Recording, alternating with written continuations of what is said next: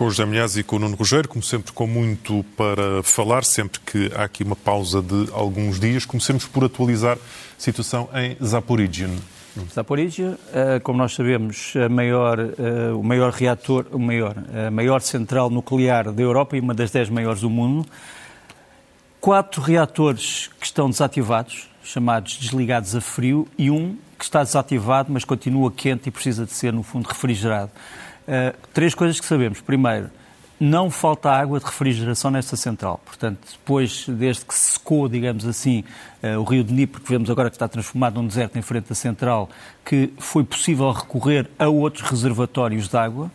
Segunda coisa que nós sabemos é que o, a inspeção da Agência Internacional da Energia Atómica continua. E a terceira pode ser boa notícia ou, ou talvez não, é de que uh, a agência não encontrou armas, nem granadas, nem explosivos dentro da central, nos sítios onde os ucranianos tinham dito, mas alerta que ainda não conseguiu verificar todos os locais. Porque os ucranianos hoje disseram ah, são explosivos que estão num teto da, estão nos tetos do quarto e quinto uh, reator e isto pode ser uma tentativa que a Rússia está a fazer de provocar uma explosão e depois dizer que fomos nós. Pronto. Portanto, continua uma guerra de nervos naquela central e, e nesse aspecto não há, não, há, não há grande tranquilidade. Agora, todos nós sabemos que uma das razões que levou os ucranianos a falarem de um possível atentado foi a necessidade que a Ucrânia tem de fazer com que a Agência de Energia Atómica verifique mais intensamente aquilo que está a passar dentro da central e tentar criar, dentro da, opinião pública internacional, uma especial atenção para que verdadeiramente nada possa acontecer. E, portanto, nesse aspecto, eu diria que são alegações preventivas. E é sem dúvida das questões que sempre preocupam mais a, a comunidade internacional. Zé, no teu caso, hoje começamos eh, fora da Ucrânia, e com imagens que merecem aqui alguma advertência antes de as colocarmos no ar, não é? Exato, elas são fortes porque se trata de mais um ato bárbaro de um animal chamado Ramzan Kadyrov, que dirige a Chechênia, e de Vladimir Putin, que diz mandar na Rússia.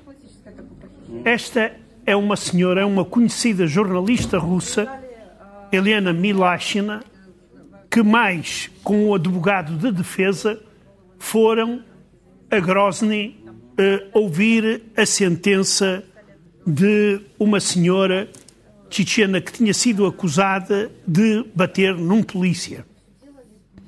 Ao chegar, ao sair do aeroporto de Grozny, foi atacada por um grupo de uh, cavalheiros uh, chechenos, eles gostam muito de dizer que gostam muito das mulheres e respeitar, que espancaram esta senhora da forma que nós vimos, partiram-lhe os dedos das mãos para saber os códigos do, do telemóvel, eh, a cabeça, ela estava toda envolta, aquela, aquilo é uma espécie de tintura, eh, aquele verde eh, na, na, na cabeça, ela foi pontapeada, e o advogado foi, nomeadamente, esfaqueado numa perna. Ora, isto aqui está a provocar uh, questões importantes na Rússia, que é até que ponto Putin controla mais esta besta chamada Kadyrov. Porque há uma semana foi o Prigozhin. Agora, toda a gente sabe, ninguém duvida, só a propaganda tchetchena que diz que isto é obra dos de agentes secretos ocidentais para uh, fazerem uma provocação. Mas todos nós sabemos que aqueles homens não bateriam em ninguém se Kadyrov mandasse. Mas Kadyrov parece ter mandado mesmo bater. Eu não tenho dúvidas que teria partido dele, até porque ele já uh, ameaçou várias vezes essa, esta jornalista, ela é muito famosa, trabalha no mesmo órgão de informação que a Ana Politkovska, é mais ou menos do mesmo nível em termos jornalísticos, e ele tinha prometido que, por e simplesmente, uh, a matava. Não a matou, uh, feriu-a muito gravemente, ela teve que ser levada para Moscovo num avião, mas Agora, toda a gente diz que é preciso apurar responsabilidades, que é o que não vai acontecer. E ele, o senhor Kadyrov, no máximo o que pode fazer é mandar prender quatro ou cinco malandrecos lá do sítio e condená-los por terem feito esta agressão. Mas, mas isso aí não serve para lavar mais uma nódoa no regime de Putin. É que Putin dá cada vez mais provas que não controla a Rússia. E que este senhor Kadyrov faz o que quer e melhor lhe apetece. Ou seja, o que nós podemos ver, e eu já disse isso várias vezes, é caso o poder central na Rússia enfraqueça e Kadyrov ainda esteja no poder, dizem que ele está gravemente doente mas não, não sei. Se ele ainda estiver no poder, ele vai ser um dos primeiros a revoltar-se contra Moscou e a defender a, a Chechênia como Estado independente. Ou seja, mais um monstro criado pelo Kremlin, um criminoso e assassino terrorista que é posto à frente de uma república e que lá está para garantir em Moscou que está tudo calmo vai vivendo com a impunidade do costume. Nuno, vamos às novidades eh, da frente, são de que teor?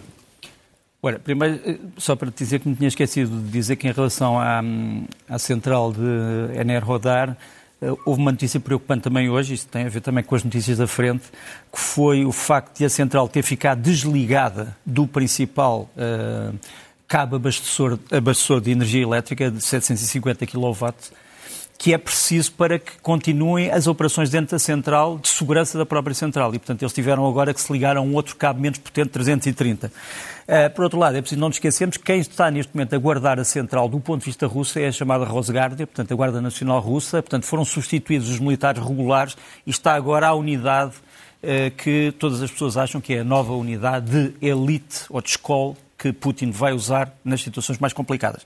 Em relação àquilo que se está a passar, e pegando na questão da Chechênia, a Rússia, neste mês da ofensiva ucraniana, perdeu um general e 25 coronéis e tenentes coronéis, e o último, talvez um dos mais valiosos, é este homem que vamos mostrar, é o coronel, ou era o coronel Yevgeny Picharenko, uh, o nome de código é Bolshoi, e ele era o comandante das forças Akhmat, que são as forças especiais tchetchénias na Ucrânia. Portanto, ele estava em, no Donbass, foi abatido juntamente com membros da sua unidade e, portanto, esta guerra está também a custar à Rússia no tempo, no, na esfera dos oficiais, que são essenciais, obviamente, para manter, eh, para manter a, a unidade de grandes formações, do tipo brigada, do tipo batalhão, do tipo regimento. Depois, em relação a Bakhmut, uh, temos novidades. Uh, a Ucrânia continua a apertar, de certa forma, a sua tentativa de ser Bakhmut. Aquelas zonas azul são as últimas progressões ucranianas. A vermelho está a cidade de Bakhmut, propriamente dita. Como todos nós sabemos, é uma extensão de ruínas. E ali estão as duas unidades ucranianas que estão neste momento em ação nas zonas azuis, portanto a Brigada Mecanizada 92 e a Brigada Motorizada de Infantaria 56, são elas que estão neste momento a progredir. O objetivo central é o de criar uma espécie de uma cintura ou um corredor de segurança para as cidades de Kramatorsk e Sloviansk, são os mais importantes do Donbass, ainda na posse dos ucranianos. Em Berdiansk e Mariupol, portanto, estamos a falar do sudeste da Ucrânia, aquela linha azul é a linha da frente, mas já sabemos que os ucranianos fizeram nas últimas horas avançar aquelas duas estrelas, que são, no fundo, unidades de operações especiais, que já passaram a linha da frente e que estão a tentar uh, fazer ações de sondagem, de reconhecimento e de vigilância uh, nas, nos principais objetivos uh, que, a, que, a, Ucrânia quer atingir. E que são aqueles, aqueles que estão ali circulados a vermelho. as zonas portuárias de Mariupol e Berdiansk e também alguns grandes quartéis russos. Aquela linha a vermelho, curiosamente, é a linha da fronteira internacional entre a Ucrânia e a Rússia. Deixa-me também dizer que esta guerra está a ser marcada pelos campos de minas, são o grande, o grande desafio ao exército ucraniano são os campos de minas.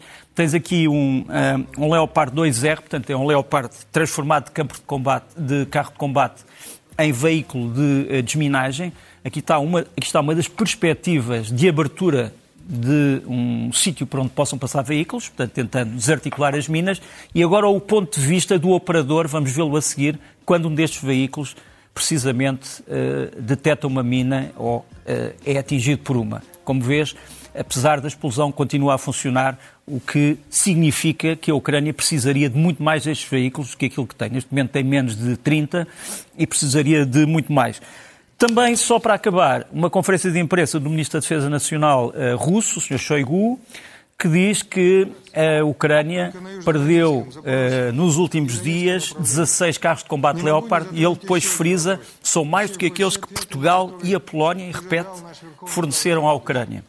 Uh, ora bem, a, a contabilidade que se faz neste momento daquilo que nós sabemos provado é de que não foram 16 carros de combate Leopard, terão sido 3, destruídos e os outros foram retirados do campo de batalha, danificados, e são mais quatro. Há um que terá sido abandonado, portanto, muito longe dos 16 contabilizados pelo Sr. Shoigu. Mas eh, mesmo em Moscou se diz que todos os números da Rússia têm que ser eh, divididos por 5 ou por 10. Entretanto, Zé, com mais de um ano e meio de, de, guerra, já se vai fazendo a narrativa da história e as causas de tudo isto continua a ser uma, uma salganhada, não é? É uma salganhada, mas, como disse o Nuno e bem, mente o Shoigu, mente o Putin, mente o Medvedev, mente o Peskov, que tu nunca viste. Eu digo que nunca vi, aparece sempre ao telefone, dizem, que é, dizem que é a voz dele ao telefone. Bom, eu acredito. Pois. Não, não e, e, e todos eles mentem. E aqui mais um exemplo. O, o, o senhor Medvedev, que é vice-chefe do Conselho de Segurança da Rússia, antigo presidente da Rússia, decidiu escrever um artigo no órgão oficial do governo russo que se chama Rossiyskaya Gazeta. E então, ele pura e simplesmente, nesse artigo, eh, afirma que eh, ele refuta, digamos, a, a afirmação de que a Rússia queria travar a NATO. E ele diz isso. Isso é pura mentira. Nós nunca tentamos travar a NATO. Não temos forças nem possibilidades para isso. Apenas pedimos uma coisa, que é levar em conta as nossas preocupações e não convidar para a NATO antigas partes do nosso país principalmente as que têm litígios fronteiriços com ele, ou seja, a Ucrânia. Ora, isto significa que, afinal, a Rússia não se opôs ao alargamento da NATO aos antigos territórios de influência soviética, como Polónia, Roménia, Hungria, etc. Não se opôs à entrada eh, das três repúblicas de Báltico uh, na, na NATO e que uh, opôs-se apenas, ou opõe-se ainda, à Geórgia, Moldávia e Ucrânia, que são três países que fizeram parte da União Soviética e que têm conflitos uh, litigiosos, têm litígios fronteiriços. Agora, há uma coisa que já não encaixa nesta lógica, que ele não dei conta. Ele começa, como sempre, por insultar agora os finlandeses, por terem aderido à NATO, e uh, ele, uh, ele diz que nós não deixamos entrar a Suécia, a NATO, não temos problemas. Mas ele esquece, segundo a premissa dele, das partes do nosso país, e ele não explica a não oposição à adesão da, da Finlândia. Porque a Finlândia fazia parte do Império Russo. E segundo uh, Medvedev, não só, e tornou-se independente devido à falta de inteligência de Lenin. Ou seja, isto está para aqui uma caldeirada daquelas. Tem, tem que se organizar no, a, a, contar, eh, a contar esta história. Ora, nem mais. Exata, exatamente. Nuno, os, os norte-americanos, como é óbvio, desde o início do estudo, desde antes disto tudo e durante esta guerra toda, vão observando e fazendo também as suas contas, não é? Bom, sobretudo sobre as baixas, que é a parte mais negra, obviamente, desta guerra. Uh, já agora, só para dizer que houve um comentário num, jornal, num, num blogger russo sobre o que foi, foi escrito pelo Sr. Medvedev e eles puseram o seguinte: Isto é uma mentira, eu sei porque fui eu que a disse. Foi uma, um dos comentários que foi feito é um sobre bom... esse artigo. Mas seja com... É um bom resumo. É um bom, é um resumo. bom resumo. Mas seja como for, um, o, os, os, ucranianos, como tu sabes, têm feito estimativas sobre o número de perdas dos russos. Os russos têm feito estimativas sobre o número de perdas dos ucranianos. As duas versões parecem exageradas, embora tendamos, obviamente, a acreditar mais nos ucranianos que nos russos, por razões uh, que acho que estão plenamente demonstradas. Por um lado, a Rússia é um país invasor e a, e a Ucrânia é uma vítima. Agora, os Estados Unidos têm realmente feito uma espécie de um estudo independente uh, das perdas, uh, e isto é uma espécie do resumo feito por uma entidade, não vamos aqui dizer qual é, mas uma entidade bastante credível e que dá o seguinte: diz que a Ucrânia perdeu até ao começo da contraofensiva, portanto, até ao dia 4 de junho de 2022, portanto, há cerca de um mês, 20 mil mortos, 130 mil feridos. Depois, eh, contabilizam ali em 40% a percentagem de regresso de combatentes ao serviço e em 15% a percentagem de regresso de combatentes ao combate. Portanto, PRS e PRC é isso que quer dizer. Percentagem de regresso ao serviço, percentagem de regresso ao combate. Na Rússia, 50 mil mortos, 180 mil feridos, percentagem de regresso ao serviço 15% e percentagem de regresso ao combate menos 2%. Isto explica-se, segundo os americanos, pela superioridade que os, uh, os, ucranianos têm mostrado nas equipas médicas de combate, que temos andado aqui a falar, que permitem que o soldado ferido não fique irrecuperável. Portanto, muitos deles conseguem regressar ao serviço e outros, mesmo, a situações outra vez de, de combate.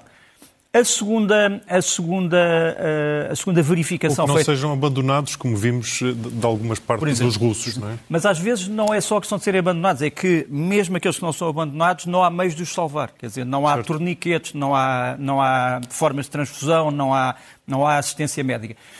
Outro número que me parece importante e, e que tem sido muito discutido é quais são os números dos exércitos atuais em confronto. Segundo esta mesma instituição americana, a Rússia tem 850 mil homens neste momento em todo o território russo, portanto estamos a falar desde a Ásia, a Europa, do norte ao sul, de leste ao oeste, e é preciso não esquecermos que a Rússia tem 143 milhões de habitantes. A Ucrânia terá hoje 780 mil homens e tem só, como tu sabes, 44 milhões de habitantes. Portanto, o esforço de mobilização da população ucraniana agredida nas suas Forças Armadas é muito maior, sem dúvida, do que aquilo que tem sido feito pela Rússia. O rácio para a população geral é, é absolutamente impressionante. Zé, falemos, eh, já aqui eh, afloraste o nome, mas vamos voltar a falar de Prigogine. Exato, e vou falar isso por causa de uma grafite que foi retocada como se retoca a história da Rússia. Aqui temos a versão original, a Santíssima Trindade, da esquerda para a direita, Kadyrov, Prigozhin e Putin. Não insultemos a Santíssima Trindade, mas pronto. Está eh, bem, pronto. Santíssima Trindade, só... entre aspas. Não vamos, tá bem, não vamos claro. agora por aí, que não temos, não temos vagar. claro. Uh, ora, uh, o que é que aconteceu ao Prigozhin? Aconteceu o que normalmente acontece na Rússia e na União Soviética aos que caem desapareceu a cara dele da grafite. Ou seja, isto faz lembrar, primeiro faz lembrar aquelas famosas trindades, já não lhe chamo santíssima, do... Os Trotsky. Uh, não, primeiro tinha o Marx, Engels e Lenin. Depois Marx, Engels, Lenin e Stalin. Depois o Stalin foi limpo. Triunviratos e quadriumviratos. Exato. Além de, das fotografias truncadas uh, do Trotsky que desaparecia e etc. e, e por aí fora. Isto levou-me a um pensamento, digamos, macabro. A que Prigogine parece que está a repetir o destino de Trotsky. Só falta o agente com o pica-gelo para dar o golpe mortal em Prigogine. Olha, e Prigogine ontem havia aquela notícia de que era alegadamente uma gravação áudio dele, mas eu, como sabes, sou o São Tomé, também não ouvia falar. Não. Dizem que era, que era ele, mas a verdade mas é que não... ser o Pescov. Não sei, eu sei que sou muito cético, mas uh, neste jogo de sombras que, que vamos uh, assistindo. Olha, uh... deixas-me continuar porque está ligado a sim, este. Sim, sim, podes. É, é, mas vai ser difícil limpar Prigozhin porque Prigozhin continua a ser popular em determinados setores da sociedade russa. O tal Robin dos Bosques. E na juventude nós vamos ver aqui imagens de uma festa de fim de ano grandiosa que fazem nas cidades. E esta aqui é em Moscou, é a principal, no parque, no famoso Parque Gorky. E nós vemos jovens que ostentam a bandeira da Wagner e gritam palavras de ordem de apoio a perigoso.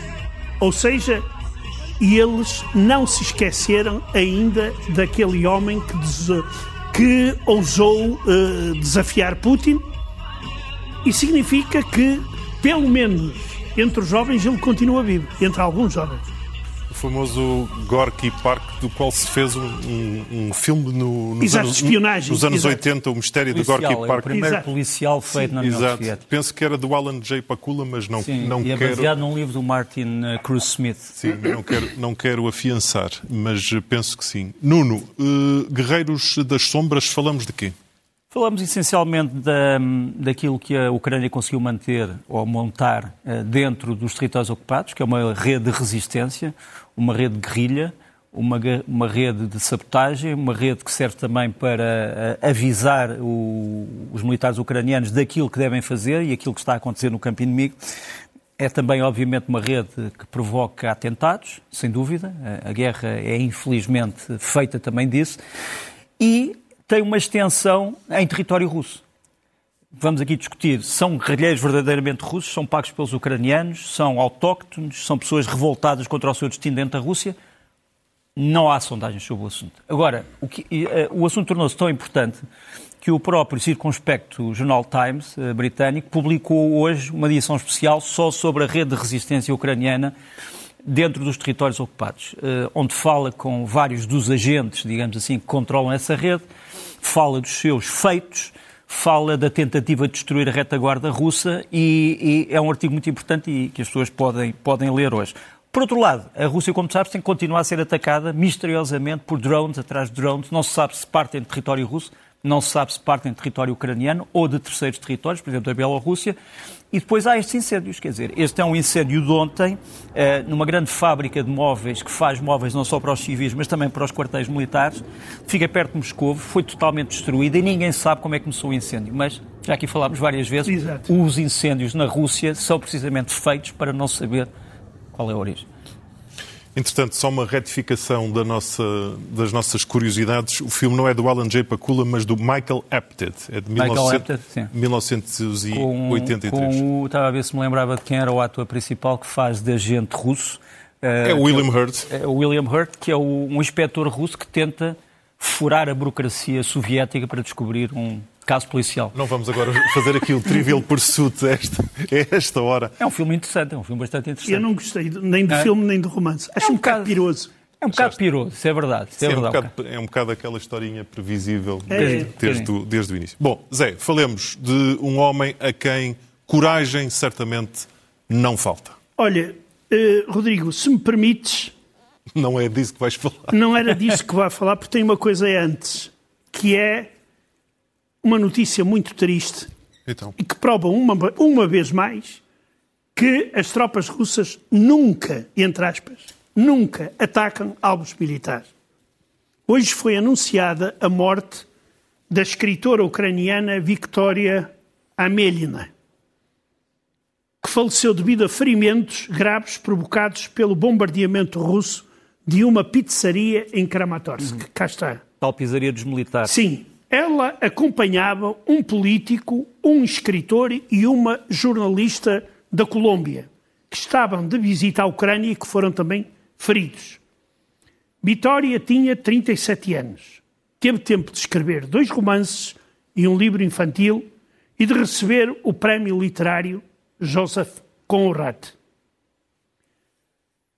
O Kremlin vai continuar a dizer: nós só bombardeamos alvos militares. Cá está mais uma perigosa eh, tropa militar ucraniana, esta jovem escritora.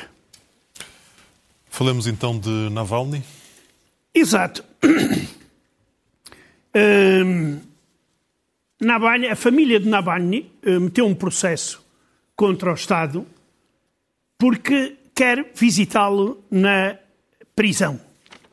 Ou seja, um direito a que os reclusos têm mas como Navalny não é um recluso normal, uh, ele, no, no último ano, deveria, não teve direito, por exemplo, a nenhuma visita longa ou curta e só há 11 meses atrás lhe autorizaram a fazer duas chamadas telefónicas.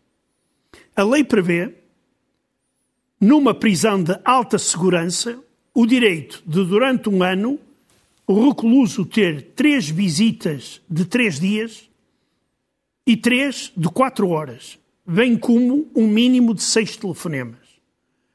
Ou seja, isto é mais uma forma de destruir eh, psicologicamente, de humilhar eh, Navalny com este tipo de ações que são eh, ilegais. Bem, na Rússia, falar de legalidade agora é muito relativo.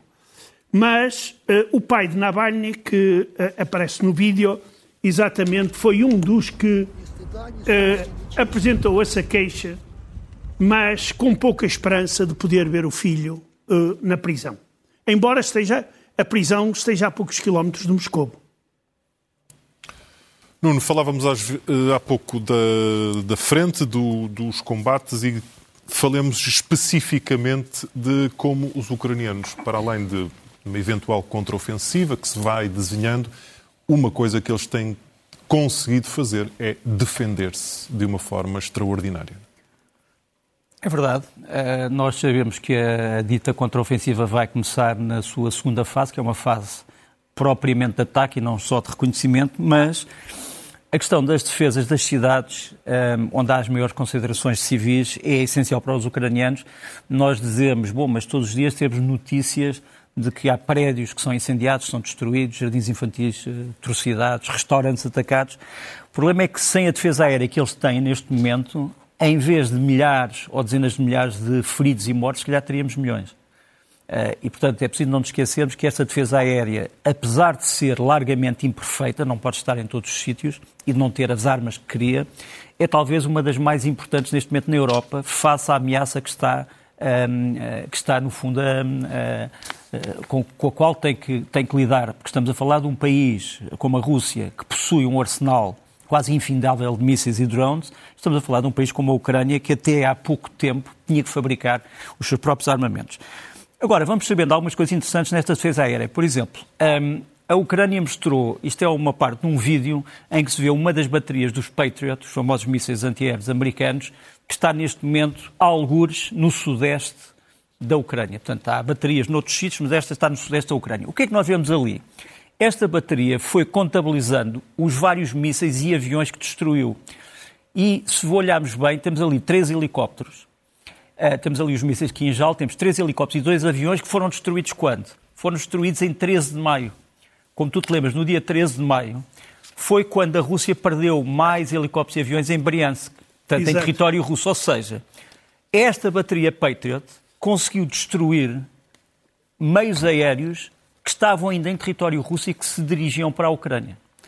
Uh, o que mostra a eficácia uh, desta bateria que tem destruído praticamente tudo, desde os, os drones uh, iranianos até aviões de combate e até os famosos mísseis cruzeiro, incluindo também os Kinjal. Depois, a mostra que o Estado ucraniano está reconhecido em relação a estas baterias é dada nesta cerimónia em que o Presidente Zelensky condecora Serhiy Yaremenko que é o comandante de uma outra bateria que protege o centro da Ucrânia, é a, Brigada Antiaérea 96. Portanto, as baterias antiaéreas neste momento na Ucrânia estão debaixo do comando da Força Aérea, portanto não são das forças terrestres, e portanto isto são homens da Força Aérea.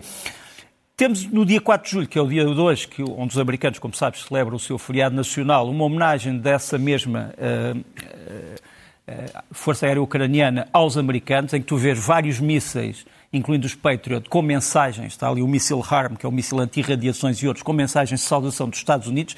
Isto é uma fotografia de hoje, portanto é a saudação que os ucranianos dão aos Estados Unidos por os estarem a ajudar na proteção destas grandes cidades. E temos também o, a mãe da invenção. De certa forma, a Ucrânia é a mãe da invenção neste momento. Quer dizer, como não tem os materiais suficientes, todos eles são engenheiros, todos eles são inventores. Isto é uma nova invenção para tentar destruir os famosos famigerados drones, drones iranianos a curtíssima distância. Portanto, Este é um engenheiro ucraniano que se lembrou de colocar seis espingardas automáticas Kalashnikov com um mecanismo de disparo comum, transformando-as numa espécie de um mini canhão contra drones de curtíssimo alcance. Portanto, como eu te disse, eh, quem não consegue defender a sua pátria com eh, cão, defende-a com gato. E defende-a com valentia, sobretudo. Zé, temos ainda tempo para frases históricas. históricas. Claro. Esta frase eu colocaria ao lado daquela que disse um famoso filósofo português chamado João Pinto, que prognósticos só no fim do jogo. No dia da independência da Bielorrússia, o ditador Lukashenko, eh, numa cerimónia, virou-se para a plateia e disse: Não tenham receio. Eu sei que às vezes alguns de vós têm receio tudo correrá com normalidade e às vezes até correrá bem. Ou seja, eu fico feliz. Eu acho que isto aqui pode subir antes de dormir, principalmente Sim. vindo de é Lukashenko. É um, é um discurso inspirador. Exato. Podemos fazer t-shirts com este, com este é, é verdade, são, é verdade. são inspiradores. Não, é? não digamos mal do João Pinto. Mas pronto, mas isso é... Eu não disse mal do João Pinto. Não, estou a brincar, estou a brincar. Até porque o João Pinto, repare bem, aquela frase tem um substrato, é uma ironia. E... Uma ironia sobre os prognósticos. É, sem dúvida. E, e, ainda por cima não é mentira nenhuma. Não. Nuno, Zé... Posso, posso acabar com uma coisa? Se for uh, muito rápido. Não, nós temos o nosso hino Nação Valentia Imortal e os ucranianos têm Nação Valentia Litoral, uh, porque Zelensky foi este fim de semana a Odessa e foi falar da Marinha Ucraniana. Temos aqui vários elementos da Marinha Ucraniana no passado recente e agora. E ele, no fundo, foi dizer uma coisa importante: foi dizer a Ucrânia também é uma nação marítima. E, portanto, ele declarou o controle das águas territoriais no Mar Negro como um objetivo nacional. Fechamos com Heróis do Mar, portanto. Até sexta, meus caros.